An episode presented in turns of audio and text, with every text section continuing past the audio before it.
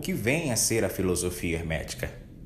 Ainda em nossos dias empregamos o termo hermético no sentido de secreto, fechado de tal maneira que nada escapa, pela razão que os discípulos de Hermes sempre observaram o princípio do segredo nos seus preceitos.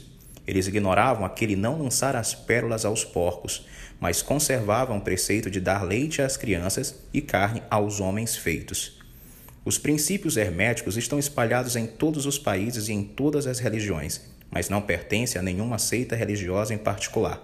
Isto acontece por causa das advertências feitas pelos antigos instrutores com o fim de evitar que a doutrina secreta fosse cristalizada em um credo. A sabedoria desta precaução é clara para todos os estudantes de história. O antigo ocultismo da Índia e da Pérsia degenerou-se e perdeu-se completamente porque os seus instrutores tornaram-se padres e misturaram a teologia com a filosofia, vindo a ser, por consequência, o ocultismo da Índia e da Pérsia gradualmente perdido no meio das massas de religiões, superstições, cultos, credos e deuses.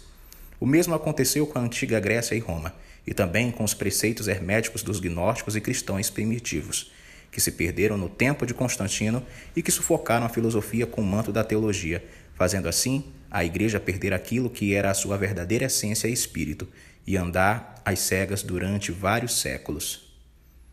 Apesar de tudo isso, sempre existiram algumas almas fiéis que mantiveram viva a chama, alimentando-a cuidadosamente e não deixando a sua luz se extinguir. E graças a estes firmes corações e intrépidas mentes, temos ainda conosco a verdade. Mas a maior parte desta não se acha nos livros. Tem sido transmitida de mestre a discípulo, de iniciado a elefante, dos lábios aos ouvidos. Ainda que esteja escrita em toda parte, foi propositalmente velada com termos de alquimia e astrologia, de modo que só os que possuem a chave podem ler bem. Os preceitos herméticos baseiam-se no domínio das forças mentais em vez de no domínio dos elementos materiais, na transmutação das vibrações mentais em outras, em vez de na mudança de uma espécie de metal em outra. As lendas da pedra filosofal, que transformava qualquer metal em ouro, eram alegorias da filosofia hermética perfeitamente entendidas por todos os estudantes do verdadeiro hermetismo. Diz o Caibalion. Em qualquer lugar que estejam os vestígios do Mestre, os ouvidos daquele que estiver preparado para receber o seu ensinamento se abrirão completamente.